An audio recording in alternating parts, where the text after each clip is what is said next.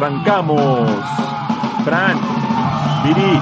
John, Línea de Tres, el mejor programa de fútbol por Circo Volador Radio.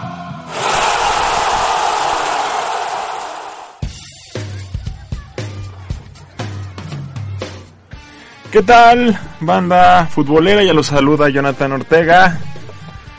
En esta emisión de Línea de Tres. Franny, buenas noches, ¿cómo estás? Buenas noches, John, ¿cómo están todos? Nuestro auditorio, como platicamos hace un momento de entrar al aire, muchísimo fútbol esta semana.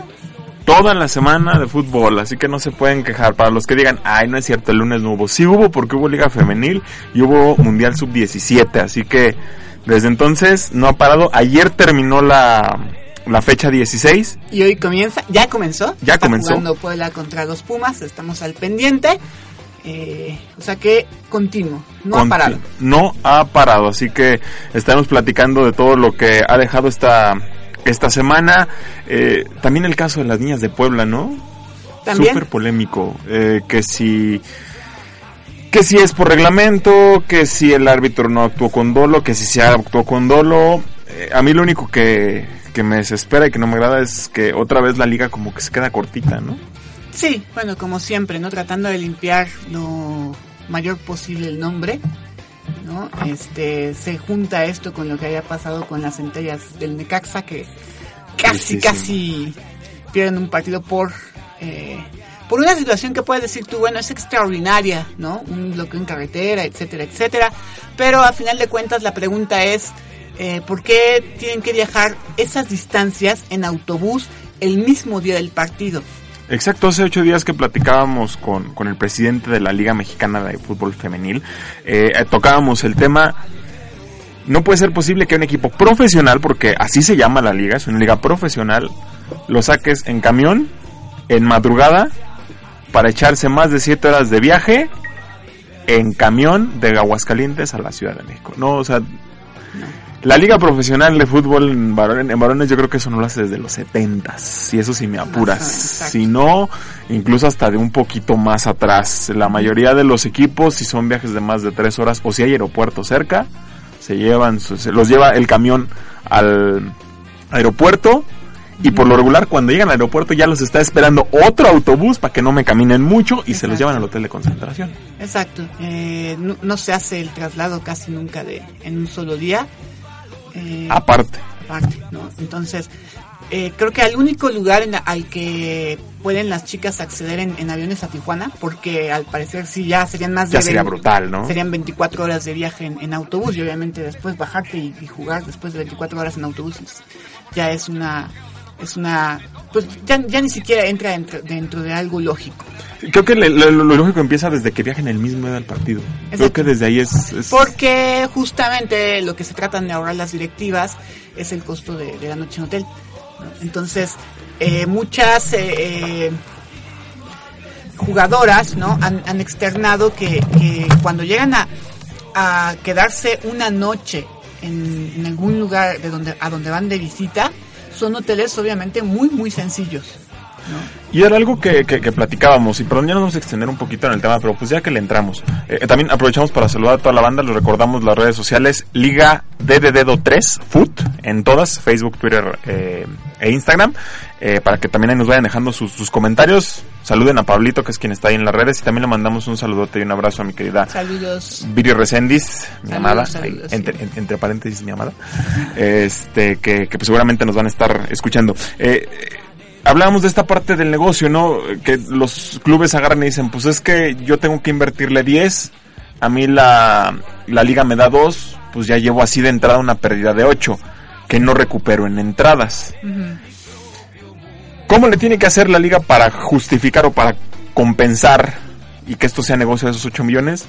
A lo mejor en una mesa de sentados tú y yo podemos imaginar 20 mil cosas y ellos dirán, ya como hombres de negocios, que sigue siendo muy difícil. Hay montones de ligas, incluida la que tuvimos como invitados el año, el eh, fin de semana pasado, que lo hacen. Ligas Sí. que se podrían decir amateur y que mantienen o cubren los gastos de sus equipos. No, y hay este, hay ejemplos de que sí se puede, ¿no? Monterrey, Tigres, América, eh, la misma Tijuana, eh, son ejemplos de que de que sí se puede. Chivas, ¿no? Chivas que también tampoco podría decir, uy, qué presupuesto tiene. No. Eh, y sin embargo mantienen equipos profesionales en toda la regla, ¿no? Y creo que eh, por ahí escuchaba una una idea que tampoco, al menos a mí no se me hace tan descabellada. Y de los 19 equipos que, que juegan hoy la, la liga este varonil, hay varios que ya no quieren tener equipo femenil porque les implica gasto, porque no tienen infraestructura y yo los entiendo. Si tú te pones a hablar de un Veracruz, de un Puebla, de un Juárez, sufren para mantener el equipo varonil, tener un equipo femenil es brutal para ellos. No los obligues, uno, y dos, si hay equipos, si hay ligas, si hay clubes deportivos que te dicen, ¿sabes qué? Yo, sí tengo con qué meter un equipo, dales la oportunidad. Exacto, porque podrían acceder a una a la liga femenil y quizás no podrían jamás acceder a la a la primera división del fútbol varonil. Claro, claro. Eh, entonces, pero sí, esa es una buena idea. Creo que creo que está dentro de las posibilidades. El asunto aquí también es que, por ejemplo, el, caso que veamos de, Veracruz, ¿no? Que también, bueno, si el problema del equipo varonil era ya terrible, que inclusive dio la vuelta al mundo, saludos a Gignac, eh, bueno, esa, esa parte, eh, ellas lo, decían de la siguiente manera, también un tanto anónima, ¿no? Siempre declaraciones anónimas porque no se quiere, nadie se quiere eh, ver involucrados en, en, problemas con, con, el jefe, ¿no? En este caso la liga, ¿no? Pero decían ellas, bueno, es que nosotras eh, no nos pagan, pero además, si nos pagaran, tampoco hay mucha diferencia. Es decir, eran 6.500 pesos los que le debía el Veracruz a, a las chicas de sus dos, tres meses que no les había pagado. Estás hablando de, pon que sean dos meses, les pagan tres mil pesos al mes. Yo quiero que alguien me diga, ¿quién vive con tres mil pesos al mes? No, nadie. Y, y obviamente también está esta parte que, que que en alguna en algún momento las entrevistadas que hemos tenido aquí también nos lo han dicho, ¿no? Eso te obliga a tener otras actividades para poder solventar, pero también eso significa que no puedes dedicarte 100% a la actividad del fútbol, ¿no? Y eso afecta esta parte del profesionalismo. Y, y, eso es, yo creo que, o sea, es, es, un círculo que si sentados, repito, no, muchos dirán, pues es que ustedes están de lejos y lo que tú quieras. Pero si nosotros desde acá lo vemos, creo que es algo que también los, los, los, los federativos deben ver.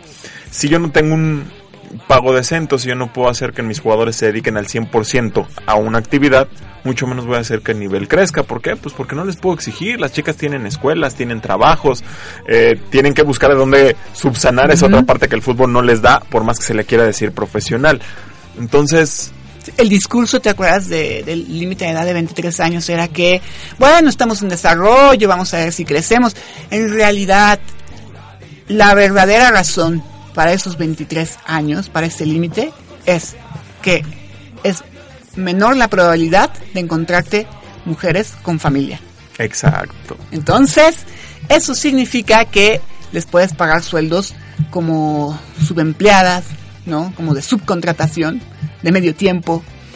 Y no hay problema, porque a final de cuentas, ellas no tienen una familia que mantener. Y obviamente, eh, aunque no está escrito en los reglamentos de, de la liga, ¿no? Sí hay desde luego, incluso en, las mismas jugadoras, esta angustia de decir, no me puedo embarazar, pero por ningún motivo, ¿no? Saludos a Alex Morgan y felicidades. Exacto.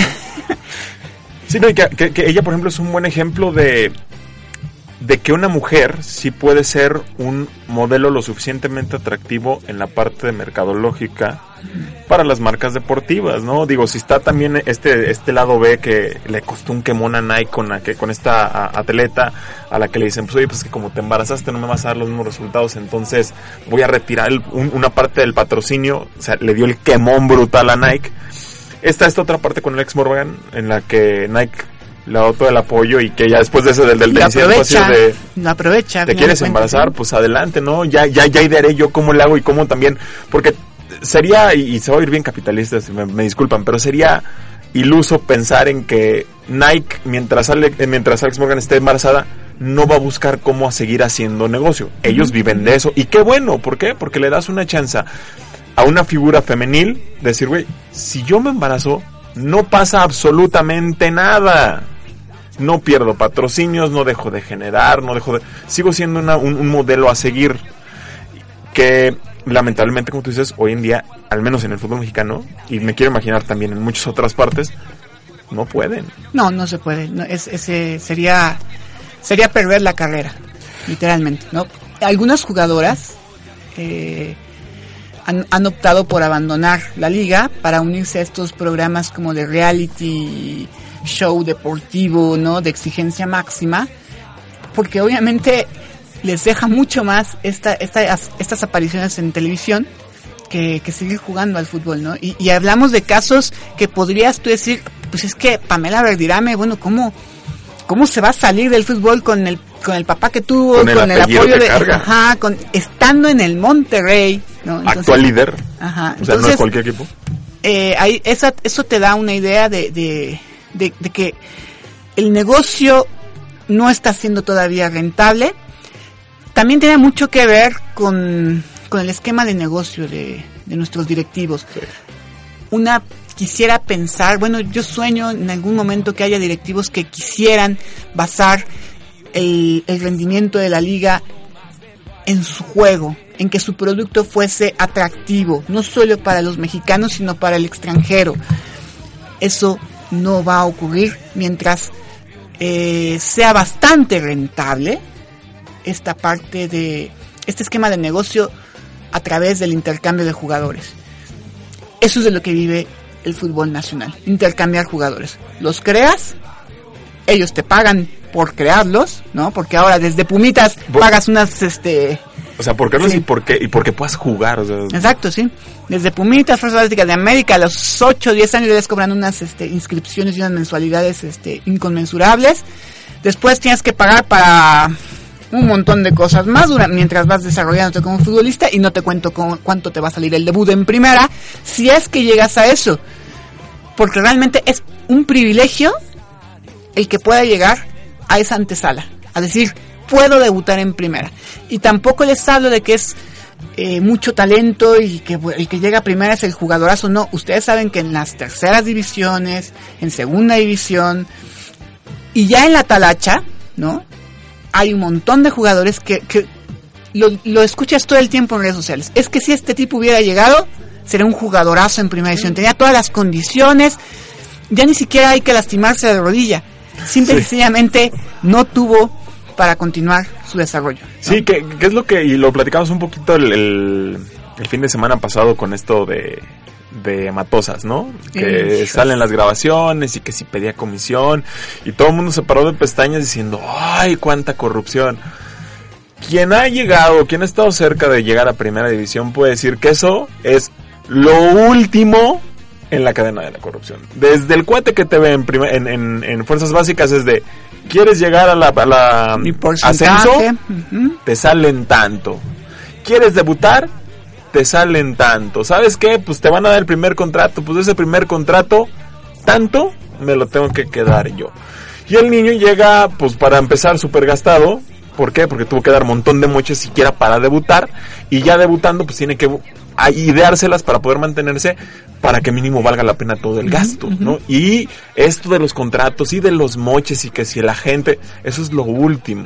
Y no es la, o sea, Matosas no es el, o sea, no descubrieron no. El, el, hilo, el, no, el, hilo negro. Ya se había hablado de Hugo Sánchez. Se ha hablado de, de la Hugo Volpe. Sánchez, de la Volpe, mm, de ay se me fue ahorita el nombre de uno de los de los este eh, técnicos de, de, de, fuerzas básicas de Pumas eh, se, han, se han dado 20 mil nombres que sabe que le cobran a los jugadores o que le dicen a la gente, ¿sabes qué? Pues yo voy a pedir a fulanito, pero de su carta me va a tocar tanto. ¿Sabes qué? ¿Cuánto, cuánto vale fulanito? Uno. Vamos a decir que vale tres y ese uno extra, pues ya me lo quedé yo. Uh -huh. No es nuevo. No es nuevo y además esta parte de que nuestras divisiones inferiores, es decir, eh, a, a, partir del ascenso MX y hasta abajo, eh, estos límites de edad, pues son para eso, justamente para, para establecer una presión que obliga a, estos chicos y a sus familias, especialmente a sus familias, que van motivadas por la, por la esperanza de que su hijo pueda llegar y, cumplir el sueño futbolístico, ¿no? De, que sea el siguiente Lionel Messi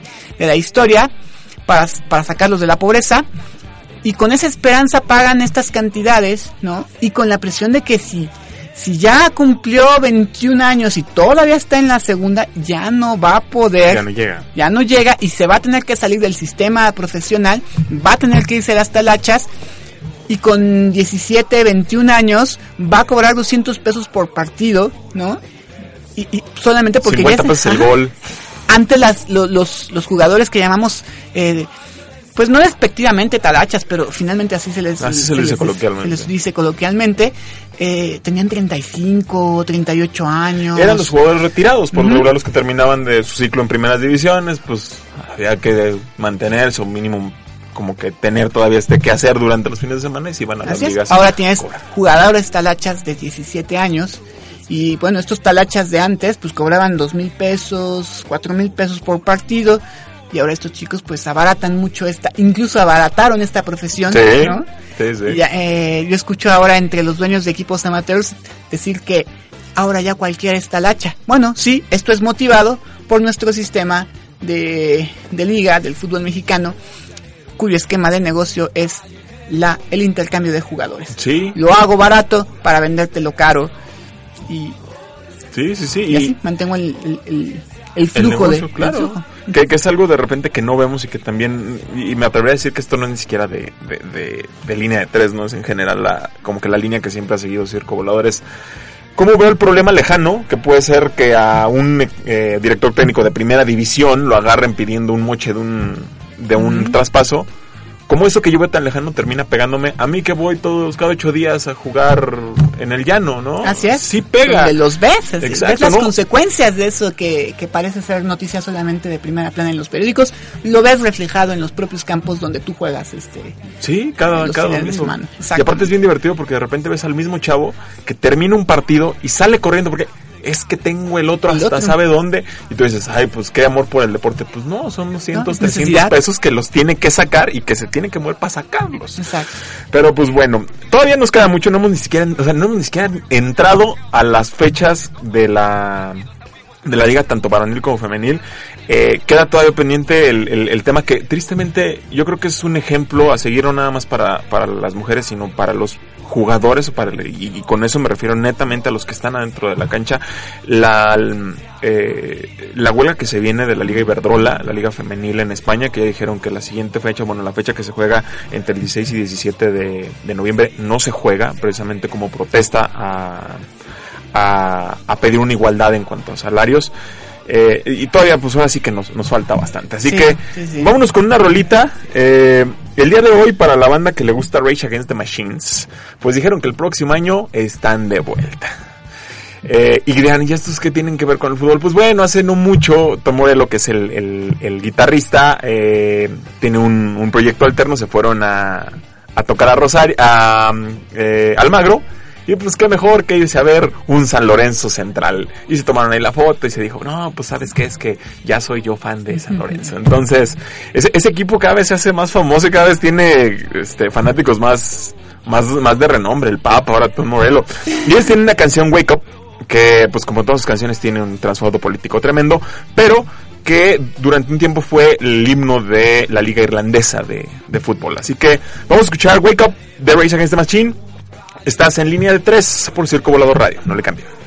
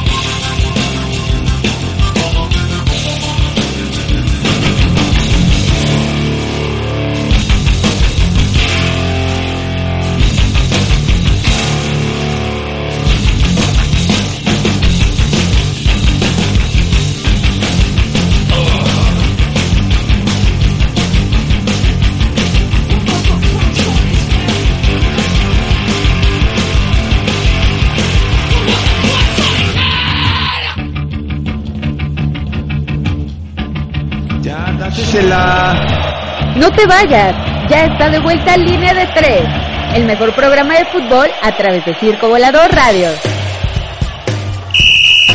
Y arrancamos.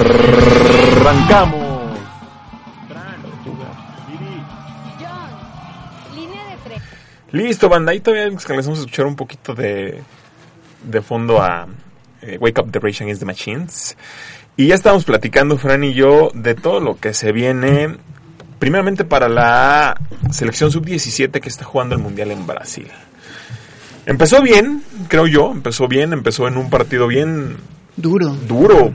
O sea, ahí sí ya vimos que los, que los paraguayos eh, tienen el estilo de juego desde chiquitos, Sí, ¿eh? fieles a su tradición. brutales, duros, bien paraditos atrás y físicamente no, no, es que es, Es resistencia. Exacto, o sea, es, es- difícil como que poner esa línea, pero creo que ellos son un buen ejemplo. Está esa, esa barrerita entre ser sucio al jugar y ser bien duro. Y los paraguayos son bien duros. Sí, sí, bien, sí. bien duros. En el 11 contra 11 lo platicábamos, el equipo mexicano se vio, se vio mucho mejor. Por ahí se viene la expulsión de, del capitán precisamente de la selección mexicana, injusta, y más si uno ve algunas otras entradas que se dieron durante el partido, tanto de mexicanos como de paraguayos, injusta esa, esa expulsión, pero que aún así en el 10 contra 11 nunca se vio eso, este, eh, que se inclinara la cancha o Exacto. que se le fueran encima al equipo mexicano, y en ese sacó un 0 Y después viene la, la situación contra Italia, en donde se nos estaba viniendo un drama, ¿no? Cuando los italianos hacen el gol a pocos minutos del final.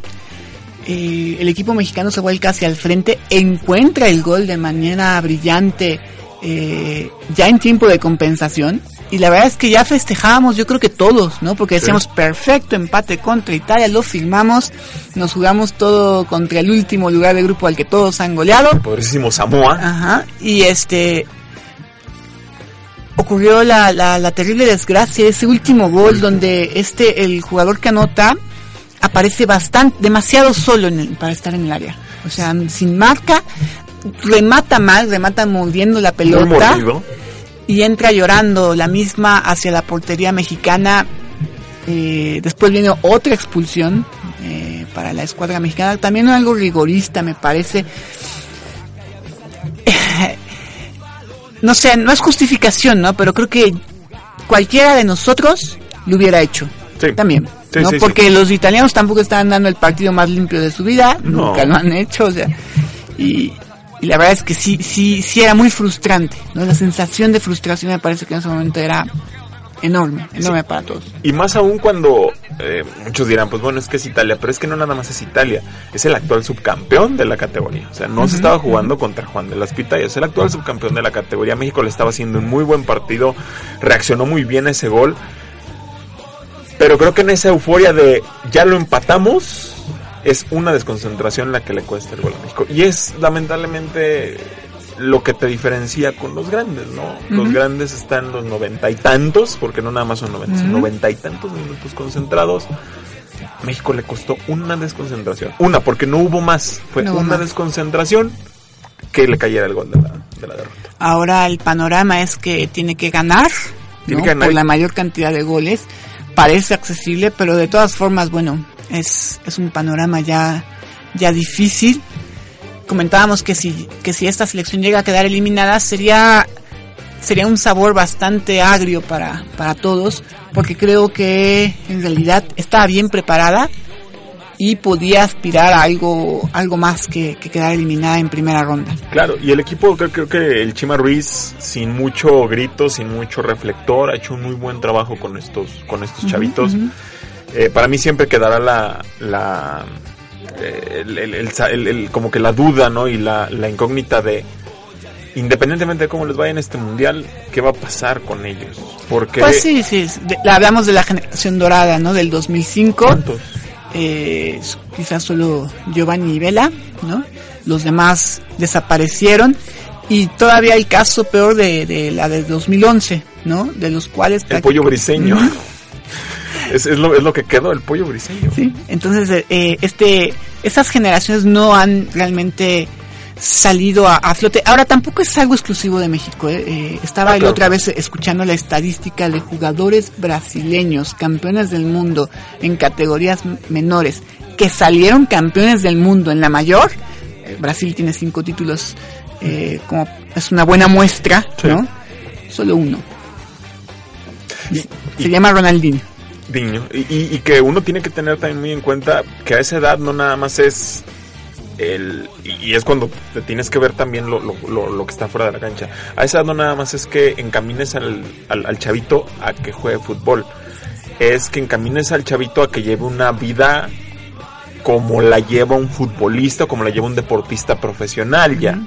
¿Por qué? Pues porque si no le ganan los vicios, le ganan los amigos, incluso les ganan la escuela. Hay chavitos que dicen, ¿sabes qué? Pues sí, soy bueno en lo que quieras. Pues no me gusta, yo prefiero estudiar y se va. Entonces, eh, el, la estructura que tienes que tener para llevar bien toda una, una, generación, pues sí es muy grande y tiene que abarcar muchos círculos, no nada más el, el, deportivo. Alguna vez escuché a, algún preparador de fuerzas básicas, justamente de esas categorías, eh, español, ni siquiera mexicano, ¿no? hace rato que hablábamos de todo lo, lo, que ocurre en el fútbol mexicano. En el caso español, que por cierto España jugó un gran, ha jugado un gran partido, un gran fútbol en estos dos juegos que llevan en el mundial eh, decía, tenemos que preparar futbolistas para que no lo sean. Sí. Es, una frase lapidaria. Sí. La cantidad de, jugadores que pasan por fuerzas básicas, que pasan por, por las inferiores de cualquier equipo en cualquier lugar del mundo que me digas, y el porcentaje de los que llegan a debutar en primera división es sumamente bajo. Y bueno, eso se refleja en estos, en estos mundiales, ¿no? donde, donde es muy raro el caso que una selección vaya como pasando procesos y lo culmine como selección mayor. Eh, por supuesto hay casos exitosos, ¿no? Quizás el más extraño, y el más extraño eh, que estaba leyendo es el de Arabia Saudita, campeona de 1987, y que con algunos jugadores, no todos, llegó al Mundial de 94 e hizo el papel que hizo. En ese momento octavos de final para un equipo que debutaba y que no tenía antecedentes futbolísticos, era, era fabuloso, ¿no? Bueno, quizás ese sea el caso, por ahí los, los soviéticos, que antes los países del este trabajaban muy bien ah, todo esto, ¿no? Entonces, pues sí, Yugoslavia, eh, la Unión Soviética, podías esperar que los sub-17 fueran los mismos que te encontraras años después en un mundial mayor, pero no ocurre ya ahora sí. No, y, por ejemplo en ese, en ese caso que pones, pues tenían la, la ventaja de que el Estado es algo parecido a Cuba, controla todo, entonces si llegas a, voy a entrecomillar, trabajar para el Estado, no necesitas hacer nada más. Entonces, si logras como deportista que el Estado ya te vea y te mantenga, pues necesitas simplemente enfocarte a ser, a ser deportista. Otra selección que me acuerdo de un proceso así las, las juveniles de Argentina cuando las tuvo Peckerman. Exacto. Que fueron campeonas sub-17, fueron campeonas sub-20, ganaron los Juegos Olímpicos de Atenas en 2004 y en 2006 que muchos esperaban que fuera el boom, donde lamentablemente ese gol de Maxi Rodríguez nos deja fuera de la, del quinto partido, muchos esperaban que ahí fuera el, el estirón de esa, de esa generación y se, quedaron en ese cuarto. Sí, eh, en esa generación era maravillosa, ¿no? Pablo Aymar, Riquelme, eh, Saviola. era, era genial esa. Cambiazo. No, no, no. Era, era una generación. Y enseguidita, y, y más bien, no, ni siquiera enseguidita, los suplentes de esa generación, estás hablando de un Messi y de un Cunagüero, que estaban ahí sentaditos. Messi tiene su campeonato mundial de sub-20 porque él estaba sentadito en la banca cuando Riquelme y los Aymar y los estaban adentro, estaba el estaba Cambiazo, ellos estaban siendo campeones y estaban en la banca. Esa selección y ese, ese proceso, me atrevería a decir que es el que incluso termina llevándolos a la final de, de Brasil, que pierden por que, pierden con Alemania. En 2014. En 2014, que por ahí existe el tropezo de 2010, pero 2010 para Argentina también fue muy turbulento, que si lo agarraba Maradona, que si no lo agarraba Maradona, que si venían, que si no iban. Entonces, fue muy turbulento, pero creo que ese es también uno de los ejemplos de, una generación que sí se agarró y se llevó poco a poco en cada una de las, de las juveniles hasta llegar a la mayor. Exactamente, sí. Creo que queda claro que, que, que no es lo mismo dirigir o formar jugadores, ¿no? Y ya estar en el, en, el nivel profesional, ¿no? alguien me decía alguna vez, este, tienes que decidir en algún momento si vas a ser director técnico, si quieres ser formador Sí. o si quieres ser director técnico. Las dos son cosas completamente diferentes. Total. Y quizás el que más, más lo ha- me- mejor lo ha manejado es Guardiola, ¿no? Que él sí estuvo en Sí, inferiores y en las dos salió siendo alguien exitoso. Guardiola y Rijkaard por ahí también, que también Rijkaard, sí, podría ser. Pero Rijkaard sí, a Rijkaard sí le formaron un equipo completito. Rijkaard fue, fue un Barcelona en el que se le invirtió mucho dinero. y Decían que, podía ganar solo, ¿no? Que le pusieras o sea, al quien le pusieras que ese Barcelona podía ganar solo. ¿Quién sabe? Tampoco creo que sea así. No, jamás. Y, y muchos critican a Guardiola por eso, ¿no? Ay, si ganaste la Champions con Barcelona porque tenías a todos. Pues sí, pero lo que muchos no saben es que a esos mismos él los tuvo cuando estaban chavitos en la masía. Y él los agarró y dijo, pues bueno, ya traigo a Messi que lo conozco, ya traigo un Iniesta que lo conozco. Y él fue el que los llevó y los hizo ganar una Champions. Que ojo, si fuera tan fácil, los siguientes también las hubieran ganado. Ya lo Exacto. tuvieron. Exacto. exacto. Si bien por ahí Guardiola pues sigue de- en la lucha con el City, pues tampoco el Barcelona ha sido muy diferente eh, en No. cuanto a historia. No, no, que por también este mencionar que Guardiola mencionó que ojalá pronto ya esté Xavi en el banquillo, En el de, banquillo, del claro. Barcelona, ¿no? Lo cual sería sería muy interesante. Un tipo con una cabeza tremenda. Él mismo lo decía. Él, él, eh, para él Xavi era el técnico adentro de la cancha. O sea, lo que yo le pueda decir acá, él lo analiza de otra forma adentro y lo ejecuta. O sea, él, él ve la él- él ve el fútbol como un director técnico estando jugando. O sea, es- eso, es, eso es tremendo. Y, y siguiendo con esta parte de la formación, nos lleva de repente a cómo evitar conductas como las de la mayor, que en plena concentración, pues, ay, nos vamos a un brunch. Ah, nos vamos. Que yo siempre lo he dicho. Tienen razón, en su tiempo libre ellos hacen lo que quieran con él, en el momento en el que quieran, si están o no en una concentración, es su tiempo libre, ellos lo utilizan. Pero en contraparte está una declaración de un Cristiano Ronaldo, que el tipo, pues simplemente para algunos es el mejor del mundo, donde dice, yo me cuido y vivo para ser el mejor. Cuido lo que como, cuido a qué hora me duermo, cuido cuántas horas duermo, cuántas horas entreno, me cuido físicamente. Sí, Cri- Cristiano es la perfección del trabajo. El tipo tiene, mi edad tiene 33 años y tiene un físico, y no, no, no, no, no porque yo lo vea, en estudios biométricos, tiene un físico de 24 años. Sí, no, es, es, es una máquina, literalmente. Y, y bueno, Me- Messi también anda, anda, anda por los mismos lugares, ¿no? Y pues no sé, es- este tipo de, de, de ejemplos extraordinarios. Pero es la cultura que le, que, que- le inculcas al, al- jugador desde chavito. Si estás en una concentración, incluso si ya ni siquiera estás en, el, en- en- en competición, estás en vacaciones, tienes que pensar en cuidarte, en procurarte. ¿Por qué? Porque al fin y al cabo tu físico es el que te lleva a tener resultados. Tu físico sumado a tu mente tiene que darte un buen resultado. Y de Ahora, pronto- también está el otro caso, ¿no? El de Carlos Vela, ¿no? Que, Era lo, lo- lo que lo platicamos la semana pasada.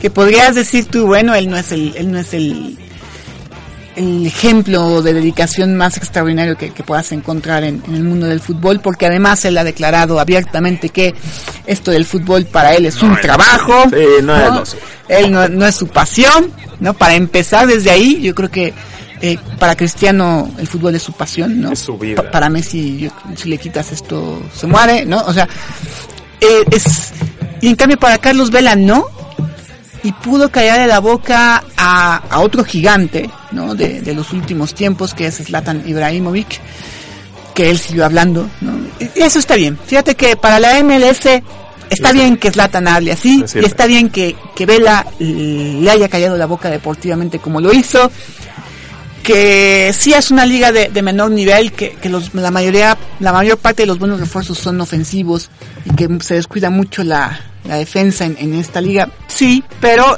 eh, a final de cuentas, eh, las, las cosas que, hace Carlos Vela no pueden pasar desapercibidas, ¿no? Y, y sin llamar la atención. Sí, y, y- y yo te complementaré ahí, Franny, con... eh, hablábamos de cómo eh, el entorno formativo tiene que ser de un todo. Porque existen, como bien dices, las excepciones de los chicos que simplemente son buenos porque son buenos. Eso y- es una condición y- casi, y casi ya. natural, ¿no? Pero que de todas formas, por ejemplo, Carlos es un tipo que requiere mucho del apapacho afuera de la cancha para rendir adentro. Necesita estar feliz en, en- en lo que vive en el día a día fuera de la cancha para poder estar feliz adentro. Que también, por ejemplo, esto también es discutible porque en San, en San Sebastián, en- pues, como qué felicidad podía él encontrar, ¿no? Quizás estaba muy tranquilo ahí en, en el equipo de la Real Sociedad, era ídolo, la gente lo arropaba, es cierto, pero tampoco como que la vida que tiene acá en Los Ángeles seguramente la está disfrutando al máximo, ¿no? Porque Sí. tiene a su familia, porque tiene... Los Ángeles es muy latino, todo. Tiene el- Lebrón ahí, le o sea, encanta el básquet. no, tiene- es entonces, bueno, siempre siempre habrá excepciones, siempre habrá casos eh, extraordinarios y siempre hab- habrá eh, gente que, que se sale de la norma, son extraterrestres, ¿no? Por cierto, feliz cumpleaños a Diego Armando Maradona, otro de los extraterrestres que han pisado este planeta y que además, ahorita que hablabas de eso, ¿no? Él mismo ha comentado en, en, en, en algunas declaraciones que ha hecho, si yo me hubiera cuidado, ¿qué jugador hubiera yo sido? Y es, eh, bueno, el, es el Pelusa, ¿no? Es el Pelusa, es un tipo que ya, yo, yo, yo les digo, ya está más allá del bien. O sea, ya todos podemos de, hablar de, de su vida privada, de cómo la vivió. de- Sí, como, como dice en un cuento Eduardo Saqueri, el escritor, ustedes me van a perdonar, pero él lo tengo que tratar diferente a todos. sí, sí, sea, sí. Yo creo que ya hoy ya, ya no entra ni siquiera en el debate de si es o no el mejor del mundo. Él es Maradona y, y punto. Él, él va a ser un ente diferente en el fútbol y en el mundo en general y cuando se le recuerde se le va a recordar por lo que hizo adentro y por lo que hizo afuera. Que eso es algo que no muchos pueden hacer, ¿eh? Para bien o para mal. Para bien o para mal, sí. Futbolistas se recordarán dentro de la cancha y quedó. A Diego no, a Diego se le va a recordar por lo que vive adentro todo. y afuera y, Y su además vida en todavía general. como director técnico ahora con gimnasia y Con esgrima. gimnasia que le ha ido al pobre. Bueno, el, el- el- el lobo creyó que, que podía hacer algo con, con el Diego. Creo que el Diego ya no está tampoco para dirigir. Creo que ya es muy complicado el, el estar en el día a día con un equipo para Diego. Pero pues Pero ¿Quién es, es que lo que decían en, Cuy- en Culiacán, o sea, eh, basta con la motivación, basta con que el jugador lo vea ahí en la banca para decir, me está viendo el más grande de todos los tiempos, le tengo que meter ¿eh? Porque de aquí de aquí salgo, ¿no? Y, y yo creo que, que en este caso, como, como lo decía alguna vez eh, Menotti, que también lo tuvo él. Maestro sí. aparte que lo Eh, que, que- que él se dio el lujo de decir no va a un mundial. Exacto. Todavía no está Todavía no está mundial. listo, imagínense nada más. Y él dice de un entrenador que, entre otras cosas, debe ser un inductor de entusiasmo. Bueno, Diego Armando Maradona en la es. banca es No es. La, la mayor motivación que, que creo que puede encontrar un futbolista, incluso en estos tiempos en que muchos de ellos no lo vieron jugar, porque muchos de ellos todavía no nacían cuando él ya se estaba retirando, y aún así el impacto que causa, ¿no? To- toda esta parte que además está en las redes sociales, gracias a, a- esa es una de las cosas buenas que tiene la época en la que vivimos, que todo quedó en video y todo lo puedes recordar y volver a vivir, ¿no? En, Sí, sí. en, en- en el video. Ahora, este, justamente ahora que es Día de Muertos, ¿no? Eh, pues recordar también a, a aquellos que se, que se adelantaron, Que se nos fueron, que se claro. nos fueron en el camino, una calaverita para, para todos ellos, ¿no? Eh, Obviamente el más reciente y más, más significativo quizás sea el caso de Johan Cruyff, otro extraterrestre que vino acá, Sí. porque ahora que decías, bueno, a Diego se le va a recordar por lo que hizo dentro y fuera de la cancha. Bueno, a Johan Cruyff se le va a recordar por lo que hizo como jugador, pero incluso lo que hizo como director, como director técnico. técnico. No, y un tipo que eh, podemos hablar de que Pelé, de que Maradona, eh, pero creo que ellos se adaptaron y fueron los mejores dentro de la época futbolística que les tocó. Pero Johan Cruyff sí sentó un antes Una de Johan Cruyff, sí. un, un antes Johan Cruyff y un después Johan Cruyff. Exacto. Igual, tanto como jugador Y como, como técnico. técnico. No había alguien que jugara como él en cuanto a sistema, en cuanto a técnica, antes de que él llegara. No había alguien que dirigiera y que pusiera a sus, a sus jugadores como él antes de que él dirigiera ese Barcelona. Creo Así que es. eh, eh, eh, eso es algo que, que en general va a marcar de lo que, de, de lo que hizo Johan Cruyff. Exacto. Le entramos un poquito ya al- al- a, las fechas, Fran, antes de que se me vaya, porque se me va a decir, ay, luego que Te va ganando el Puebla, con ¿no? mi equipo de, por- con, con mi equipo favorito.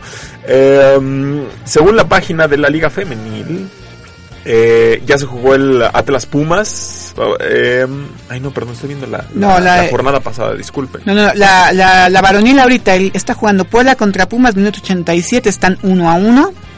Que- O sea que Pumas está a punto de ya de quedar eliminado. Exacto, Pumas que dio un bandazo tremendo al ponerle Gran la, partido contra la- Atlas, sí. la goleada al Atlas. Otro que lo siento por la fiel, pero pues creo que con esa goleada también dijo buenas, buenas noches al, Sí, están en, es- torneo. por lo menos lo pusieron en duda. El Cruz Azul, a pesar de que ganó ayer en León, yo Y creo qué que fuerte, yo lloré. Fuimos, fuimos al estadio, Viri, Viri y yo, eh, y la chaparrita. eh, y sí, fue, fue, un, fue un partido no raro. eh, se lo decía Viri, León contrata gente, pero sigue siendo un equipo muy compactito y de recursos, siendo honestos, limitados. Tiene 11 para jugar y con esos 11 hace cosas extraordinarias. Pero cuando no está uno de esos 11, le cuesta Le cuesta. mucho, mucho trabajo. Eh, tuvo chance de meter a muchos jóvenes, eh, estuvo Ochoa, este, volvió a la, a la alineación titular, eh, titular perdón, eh, Los Rodríguez por la, por la izquierda, los dos de ley que ya están, tanto Iván Rodríguez como, como el JJ, en el segundo tiempo, eh, ya casi al, al- al finalizar, cuando perdía 1-0 en Tragodines, un equipo bien jovencito de León, pero bien, bien falto de- de creatividad. Hasta que cae el primer gol del Cruz el, el, bueno, primer y único gol de Cruz Azul y que el mismo Cruz Azul decide echarse para atrás para aguantar el resultado, es cuando empieza a ir el Frente León. De ahí en más el León no pudo generarle. No sí, pudo le cuesta mucho trabajo. Es un cuadro limitado, bien dirigido, muy bien, Muy bien dirigido, dirigido. por, por Ignacio Ambriz. Pero sí, yo creo que, bueno, para el Cruz Azul, aunque le da, le dio oxígeno a esa victoria, también se pinta el, el panorama muy, muy complicado. Más porque descansa. Esta semana el Cruz Azul no juega, le quedan seis puntos y prender la veladora para que se den toda la bola de resultados que necesita para, para entrar. Eh, también, bueno, el caso San Luis que ya hablábamos, se fue Matosas, bla, bla, bla. Creo que otro que animó más por el drama que por Sí. el fútbol. Eh, se viene un buen partido, creo yo, con Querétaro y Tigres. Ambos asegurarán ya su, Sí, los dos están dentro de la liguilla. De la liguilla. El Querétaro es de estos equipos bien dirigidos también con... mm, personalmente creo que el mejor dirigido de la liga. Porque bueno, es que- tiene una nómina limitadísima lo que le sigue. sí. Y aún así llegó a ser el superlíder de la, de la competencia. Hoy es, eh, no recuerdo si tres o cuatro. Sigue estando dentro de los, de los, de los punteros. Y se topa contra un Tigres que ya se la sabe. El Tuca ya es demasiado viejo en Sí, esto. sí. Sabe que puede. Y sabes que yo creo que también el Tuca lo sabe tan bien que no le interesa cómo- en qué lugar entrar a la liguilla. Lo vimos con Santos, ¿no? Que venía siendo super líderes también, super líder, super líder, y de pronto, pum, lo golean, ¿no? Como con la mano en la cintura, ¿no? Le meten una bofetada así, pa, pa, pa, al super líder, cuando eso no pasaba antes, ¿no? El- antes el super líder se iba como de pum, pum, pum, pum, pum, ganaba, ganaba, ganaba, le llegaban a ganar, pero era como, uy, este... En algún momento esas, de estas cuestiones de, pro- de, de probabilidad que bueno, en algún momento tenía que Sí, perder. Sí, sí. Pero, híjoles, este, ahora sí, es, este, este torneo ha sido eh, como muy, muy aleatorio en, en, en muchos casos. Hoy, obviamente, hablando del León, ¿no? Continuidad en algunos equipos, pero en general seguimos teniendo un torneo bastante, bastante irregular. mucho al grado de que hoy, aunque sea matemáticamente, por fútbol a lo mejor muchos dirán ya están eliminados, pero matemáticamente 13 de los 16 equipos pueden todavía entrar a la liguilla. O sea, estamos a tres fechas de que esto se acabe Sí, y sí. para algunos dirán, es que es más emoción. Discúlpenme, no es emoción. O sea, no es emoción cuando ves partidos No. como el de ayer siendo honestos del Cruz Azul León que por lapsos fue aburrido, cuando te avientas los 0-0, cuando te avientas los 1-1 dices, no, no es no es emocionante, no, no, no es divertido. Yo creo que el equipo más constante del, del torneo ha sido el Veracruz. Exacto, exacto, es, es- es- es- es el que se ha mantenido en línea. Pero por fortuna ya rompió esa constancia en la semana, venciendo Qué al Puebla fuerte. con un gol de, de este señor Richards. Que además, qué cosas, o sea, de, de jugar una Eurocopa a meter este gol para romper una de las rachas más negativas que ha habido en la historia, no solo del fútbol mexicano, sino, sino del fútbol mundial. Es, es, es un caso también como de libro, ¿no?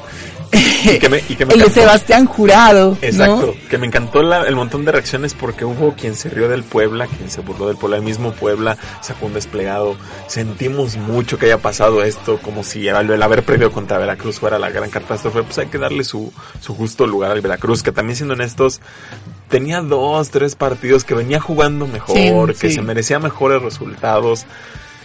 Y está este otro caso de Sebastián Juego que cuanto jugador o club me lo mencionaba, era para felicitar. Qué bueno que lo lograste, qué bueno que tus lágrimas ahora son de felicidad. So- fueron 32 partidos de haber, de, de haber debutado en primera división y haber conseguido apenas la primera victoria. Eso también debe ser de Guinness. Sí. Yo no sé si hay otro caso similar en el mundo, pero sí, híjoles, es, es una, son números terribles, ¿no? Que obviamente evidencian eh, todo el cochinero del señor Curi, ¿no? No puede señalarse a ningún otro culpable. Hace rato también mencionábamos que la reacción de los jugadores, no solo del Veracruz y no solo del Tigres, eh, sino de toda la liga, incluyendo también a las chicas del fútbol femenil, lo siento, lo tengo que decir, Sí, es tibia, sí, sí. incluso podríamos decir cobarde en muchas eh, circunstancias, porque eh, lo dijo Siboldi, ¿no? En mi país ya hubiéramos parado la liga, y lo que decías tú de la huelga del fútbol español, la... La Iberdrola. Ajá, que, que, que va a parar, Sí, va a parar. Y bueno, este tipo de casos, por ejemplo, en Estados Unidos es más común, se ha parado el básquetbol, se ha parado el, el béisbol, El, el béisbol, el fútbol americano. Cuanta liga grande, cuando hay una disputa entre jugadores y dueños, no se juega. Se. Entonces, ¿quién tiene la sartén por el mango aquí? Pues, pues al parecer lo- los directivos, ¿no? Esta parte de que, ay, es que el- los equipos son de la afición, para nada, los equipos son de una serie de eh, de personas, perdón, de, de pantalón largo que en su vida han pateado una pelota y que el fútbol les viene valiendo un reverendo cacahuate. Por eso su, su, su esquema de negocio es el intercambio de jugadores y no el fútbol, ¿no? Fíjate, en la semana también tuvimos, hubo Copa de Inglaterra. Sí. Y hubo un partido que terminó 5 a 5. Brutal. Aparte fue, o sea, como de pelea de box. Uno metía, iba el otro. Uno metía, iba el otro. Aparte, bueno, estás hablando de Sí, dos grandes de- clubes, pero De la Premier League, sí. brutal. Pero- y además terminó en, en serie de penales. Yo me pregunto, ¿no venderá más eso que el que vendas un jugador ahí de medio pelo en más, más caro de lo que lo compraste? Claro. ¿No venderá mejor eso? Claro. Ese tipo de fútbol bien jugado, emocionante, que, que, que tiene a la gente pendiente del partido en cada segundo que se juega. Que, que ahí yo me quedaba pensando precisamente ahorita. De hecho, volteo a la, a la, a la este, pantalla de la compu y veo Liga BBVA. ¿Qué pensará el banco cuando se avientan todos estos dramas en la liga y que su nombre es el que aparece ahí pegado? O sea, él es el máximo patrocinador de una liga que al menos en este torneo ha estado llena de dramas y de cosas extra fútbol ridículas, horrendas. sí, ridículo, que ha, que ha hecho el ridículo a nivel mundial, ¿no? Gracias a lo que pasó con Tigres, saludos a Gignac, eh, Pero es que lo, de, lo, de, lo de Veracruz pasó al plano internacional. Si no, nadie hubiera hecho caso. Como tú dices, tres minutos sin jugar, no le hubieran llamado la atención a absolutamente nadie. Yo creo que se pierde más en un saque de banda. Así es, entonces en realidad el Veracruz tiene mucho que agradecerle a este acto aparente de rapiña que, que, que hicieron los Tigres, porque eso fue lo que detonó que esto fuera noticia. Que la liga dijera, ay, pues ya voy a poner yo el dinero, pues ya que el señor este no lo, no lo pone, ¿no? El presidente. ¿no? Y- Y que, y que Curi logró tomar de rehén a la liga, ¿eh? exacto. Él solito tomó de rehén, a, señor- dire- a directivos y dueños. un señor que, que, que incluso en las entrevistas tiene un dejo de sí mismo, Sí. de, de- lo que hace y de lo que de, de lo, en las condiciones en las que tiene a sus dos equi- a sus equipos, ¿no? Porque no solamente es el el, El varonil. el varonil ni el femenil, sino son todas las categorías que vienen abajo. Y pues vamos a ver en qué termina este este cuento, este drama de del Veracruz. Seguramente va a descender. Yo espero que ahora la liga diga, ¿saben qué? No hay que volver a cometer la burrada de, que alguien pague para mantenerse en primera división. Ya, Sí, o sea, yo entiendo que, que esta regla de, esté como para proteger a los grandes, pero, o sea, no, no, no, no puedes dejar que casos como el Veracruz pasen. no, no, no, y no es para proteger a los grandes, es para proteger al negocio. Al negocio, ¿no? exacto. Sí, porque, porque ya ni siquiera los grandes. Sí, o sea, ¿no? imagínate que un, que un Chivas se te vaya, pues no, mejor demos una posibilidad al Chivas de que si se está ahí cerca, pues pague y sigamos, sigamos lucrando con el nombre de, de, De Chivas. de Chivas. Eh, y siguiendo con los, con los partidos, porque si no se nos va, eh, lucha por el poder, ¿quién lo diría? Se criticó, se dijo que si era discurso, etc. El América hoy es segundo lugar de la tabla. Y en caso de ganarle a Santos, podría terminar como super líder. Así es. Así, no, pero bueno, es que es porque es muy competitivo. el equipo que terminó siendo vapuleado por 1 a 5 hace no mucho, Sí, muchas semanas, puede ser super líder. Es lo que yo te decía. O sea, el Santos lo vapulean, el América fue vapuleado y ahorita se puede subir al, al superliderato. Es decir, es una liga que, que en realidad eh, justifica su emoción debido a la mediocridad Sí, sí, en la que navega. Sí, sí, el, eh, otro de los partidos, el León Morelia, el León pues, y me cuesta decirlo como aficionado a Esmeralda, una de cal por otra de arena, no ha sido tan consistente, no ha sido tan poderoso como el torneo pasado, La sorpre porque ya no tiene el factor ya no tiene sorpresa. tanta sorpresa, eh, contra alguien que, otro equipo que la mitad del torneo le fue de la patada, que fue el Monarcas. Viene el cambio de técnico, lo revoluciona y hoy, el, hoy, hoy Monarcas está dejando fuera a todos los demás porque hoy Monarcas es octavo. O sea, o Monarcas después de un, un- una mitad de torneo pésima, hoy va a entrar a la liguilla. liguilla, sí. Eh, yo creo que casos que se, que se cuecen aparte, eh, Necaxa y Santos, ¿no? Dos equipos que eh, hablábamos de la regularidad, creo que dentro de lo que cabe son han sido los, los más constantes, no han bajado del puesto 3 ninguno de los dos. Eh, Memo Vázquez otro Sí, tipo eh, que se la sabe todas, todas. ¿no? todas. O sea, muchos dirán, tiene poco, poco dirigiendo, ya sacó campeón a Pumas, ya dejó una final a Cruz Azul. Eh, por ahí se vino el descalabro con Veracruz. ¿Quién no? ¿Quién sabe quién llega a Veracruz de descalabra? que por cierto él sí cobró, ¿eh? Él sí cobró, sí, Él sí él cobró, sí pero él sí. "Oye, es que tienes un doble Ujú. contrato, a mí no me importa, tú me debes dos eh, contratos si tú quieres, pero a mí me pagas. Eh, y que ha hecho un trabajo tremendo con Necaxa. Muy, muy bueno. Eh, lamentablemente para Necaxa también se viene su parón, entonces puede quedar ahí por segundo o tercer lugar, pero no va a bajar de ahí. O sea, Así ha hecho un, un- un trabajo tremendo. Eh, decepción del campeonato, Franny. Decepción del ¿Quién crees campeonato. que era y no fue y no va a ser? Híjoles, es que es, es complicado. No yo, tan triste el asunto. ¿verdad? no, yo sí, está, está muy triste. Yo creo que por, por las expectativas que se tenían, eh, el Cruz Azul, me parece, porque además esta parte de, de- el otro, otro de los casos lamentables, ¿no? Ahí el, el asunto de la directiva entre Billy Álvarez y, y esta, ¿quién- ¿cómo se llama el otro? Este, Garcés, ¿no? Garcés, ¿no? Que son, que son, fam- que además son familia, o sea, es, lo arreglamos en casa, no. En televisión, en, en televisión abierta para que se vea acá redundante.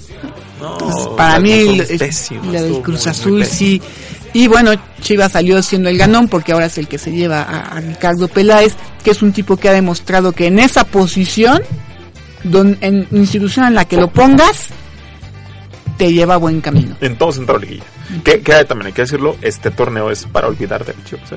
Este torneo las chivas Sí, tienen bueno. que tirarlo a la basura. Mm, Desde el inicio hasta lo que llevamos, muy mal. No, y siempre se habla de Chivas, que ya vienen los refuerzos, ¿no? Ya viene Marco Fabián, ya viene... Nunca llegan, ¿no? Pero- con Peláez, yo siento que que sí se abre la posibilidad de que lleguen este tipo de, de- de refuerzos. Aparte creo que Peláez es un tipo que cuando llega a los, a, a los clubs se protege a sí mismo. Entonces sí debe ser como de, sí le entro, pero las Yo condiciones- sí, yo tomo decisiones, yo tomo decisiones, tú no, nadie más se puede inmiscuir en, en lo que yo digo, ¿no? que, que, que yo creo que es más o menos lo que hacía Almeida, Almeida, cuando estaba, ¿no? Y Sí, que sí, después no le gustó a este señor Higuera y, y bueno, pero bueno, estos chismes de lavadero terribles, ojalá pudiéramos estar hablando de fútbol y no de, Exacto. no de chismes de lavadero, pero Eh, para mí, otro que dicen que se va a meter y aún así yo todavía lo, lo sigo dejando como una decepción, el Monterrey. La segunda nómina más cara del, del, del fútbol mexicano. Hasta hace dos partidos estaba lejísimos. El turco les vino a cambiar un poco la, la, la cara. Tienen un, un final de torneo bastante accesibles, entonces puede que se metan por como séptimo o octavo. Pero para la segunda nómina más cara de la- del fútbol, creo que se queda muy lejos de las expectativas que se tenían. yo creo que sí. yo La carnita sí. asada está muy mal ahorita. No, no, eh, algo pasa en ese equipo, te digo, porque yo siento que no era Alonso. Yo, No. yo siento que algo pasa en ese equipo que, que, que no termina Mira, de. no de quiero decirlo, Prani, porque dijiste, vamos a hablar del fútbol, no de chiles de lavadero, pero pues hay algo también dentro de los festivales que se llaman caciques. Y es el clásico líder de vestidor que dice, pues que no me gusta el técnico. Pues entonces, La camita, ¿no? Hacemos la camita. Y para los que dicen que no existe, que se vayan ahí al internet y pongan entrevista de Roberto Carlos, lo que dijo el que, que pasó Ah, mientras sí, estaban sí, con sí, el Real. Madrid, lo que le pasó a Camacho y lo que pasó con Vanderlei Luxemburgo. Y por cosas tan simples como es que Camacho nos quería a las 7 de la mañana y nosotros entrenábamos de las 11 para adelante. 10 días. Es que Vanderlei Luxemburgo nos quiso quitar las cervezas y el vino de las, de las concentraciones. Tres meses. Sí pasa. Sí, sí pasa. Sí, Sí yo creo que no, yo creo que incluso este a todos los niveles, o sea, no nada más en el en el más alto. Obviamente en el más alto se refleja más porque de repente dices, bueno, este equipo venía perdiendo, perdiendo, perdiendo, cambian el técnico y como si hubieran revolucionado, como si los hubieran cambiado, si les hubieran quitado 10 años menos, no sé, pero ganan, terminan ganando. Es, es, y es muy difícil pensar que el que llega es el que... Trae varita mágica. Ajá, trae varita mágica, por supuesto que no es. Y, y si me apuras, ya, ya está escalando a niveles un poquito más, más severos, porque por ahí las malas lenguas dicen que el que Poncho Sosa se fuera fue porque Ricardo Centurión no jugaba. Y Ricardo Centurión tiene muy buena eh, relación con la directiva de San Luis. Entonces de la directiva le decía que juegue, él decía que no juegue, que no juegue. Ah, Sí, pues que, no juega, que pues en este caso, por ejemplo, el Atlético de Madrid ya preguntó, no ya inició una investigación así de a ver qué es lo que está pasando aquí, Pues que, porque oye, de- de- en un mismo torneo, dos dramas así, sí te, te brinca. Digo, Marrero es nuevo en este fútbol, bienvenido, buenos días. Pero no puedes dejar como directiva, y menos con el respaldo de un, de un club como el Atlético de Madrid. Exacto, que te pases. exacto, no, no, no. Porque el quemón va a llegar hasta allá en algún momento. Uy, sí, sí. Imagínate. Pues bueno, se nos acabó el programa, Fran, y hablando entre mil cosas, entre chismes de la Pero hablamos casi de todo, ¿no? ¿Qué nos Creo habrá que- faltado? eh, yo nada más quería recalcar, volviendo rápido con la liga femenil, eh, las rayadas y la gente de Tigres siguen siendo las que mandan en, Sí. la, en la liga. Pachuca se ha mantenido, hablando de constancia, Pachuca se ha mantenido muy Pumas bien. quedó fuera. Cruz Azul había tenido un arranque espectacular, se nos cayó y hoy no está en liguilla. Puebla con Brisa Rangel tuvo un gran partido, ayer la entrevistamos hace un- algunos Empezando programas. casi- empezando casi la y liga. Karim Abud, que fue nuestra primera entrevistada, anotó gol. Y el Toluca está, está hoy también dentro de, de la liguilla. Y un equipo fuerte que muchos apuntaban para campeón, hoy pelea por quedarse en liguilla, que son las Chivas, son ocho de la tabla. Sí. Entonces, está ahí con precisamente con el Cruz Azul, con, la- la- con, con las Monarcas, peleando por ver quién entra a la liguilla. Creo que también, si hablamos de decepciones, si hablamos de equipos que quedan a deber ahora en el femenil, creo que las Chivas también se quedaron un poquito. Sí, sí, sí, yo, yo estoy de acuerdo con eso. Y obviamente Pumas también es uno de los equipos que se esperaba que ya apuntalaran, ¿no? Porque parecía ser este un proceso de crecimiento, ¿no? Resultó que, resultó que no. Creo que a Pumas le afecta el deshacerse, el deshacerse de tantos jugadores. Sí, sí, sí. Creo eh, que, creo que Pumas venía muy bien, por razones que solamente ellos sabrán. Viene el recortadero de cabezas y creo que eso le termina pegando mucho a Pumas. Porque dio muy buenos partidos a principio de, torneo. También era uno de los equipos que tú veías con muchas probabilidades y se cayó. Y esta, esta manía de, de obsesión de seguir jugando en horarios imposibles como las 12 del día, ¿no? Tanto en femenil como en varonil. Es, es lamentable. Ya la varonil dio el ejemplo de que si juegan en la noche, No hay forma. o sea, no- juegan, no- juegan mejor, juegan mejor, son finalmente es, es, es este es un horario en el que físicamente el jugador se desgasta mucho y ves partido, luego ves cada partido aburrido en CEU a esa hora, ¿no? En la femenil no tanto, porque también el rival pone sus este todavía todavía hay una cierta inocencia, ¿no? El Sí. rival viene y se desgasta. Se desgasta. Eh, en cambio en el, en el varonil sí ves que el rival viene y se encierra y este administra el esfuerzo Claro. y se sale de CU con, con el empate al menos o si no con los tres puntos, ¿no? Entonces, Claro. yo siento que ahí ya tiene que, que haber un cambio en que no se puede seguir jugando en esos horarios. No, no, y es muy riesgoso ya está para, para, para eh, los jugadores físicamente, es muy, muy peligroso. Ya pasó con la chica de, de San Luis, que se desvaneció en pleno partido. ¿Qué le arriesgas? ¿no? Porque esto puede pasar como un hombre o como una mujer. Jugar a las Exacto. 12 del día, aquí en la Ciudad de México, aparte con la altura, es brutal. De las sorpresas en la femenil, el Atlas. Yo no esperaba tanto de las rojinegras, hoy son cuatro. Y juegan bien, las has Juegan visto, bien, juegan agradable. Juegan bien. El, el clásico tapatío estuvo, estuvo muy bueno, estuvo muy peleado. Estuve viendo un ratito, estuvo muy peleado. Eh, yo nada le pongo el asterisco y está la directiva, igual que, que Pumas. Déjenlas jugar en el estadio. qué necesidad de mandarlas al pistache, un estadio muy chiquito, que de hecho nada más tiene algunas, Sí, sí, este, sí. Eh, algunas gradas a los lados. Decíamos lo Porque no es negocio, van a decir, porque no es negocio. No, no vamos a abrir el, el, el, el- el Jalisco para que vayan tres personas. Mm. Dale chance. No, no pueden también estar jugando en, en lugares así. Salía la bola y así como salía le pegaba al de la, al de la banca. No, o sea, no, no tienes que para correr las chicas. Pero pues bueno. Vámonos, Areni. Vámonos. Ahí. Mañana amanecemos con sábado de, de fútbol de Bundesliga, de La Bundes, todas las, Ah, todas, todas las ligas europeas. Sí, sí. Saludos a todos este que los que puedan salir de puente este fin de semana, ¿no? A los que festejan a sus, a sus fallecidos, a sus Saludos muertos. a la gente de Fútbol Unión, a Fede, al Atlético, a mis chicas del Don Bosco. A mi queridísima Viri, que anda por allá cumpliendo otras diligencias. A Jade. A. Jade. Sí, sí. Y a Pablito, que ya saben, nuestras redes sociales, Twitter, Facebook e Instagram como food, eh, como línea DDD3. Food. Ahí nos pueden dejar todos sus comentarios, dudas y demás.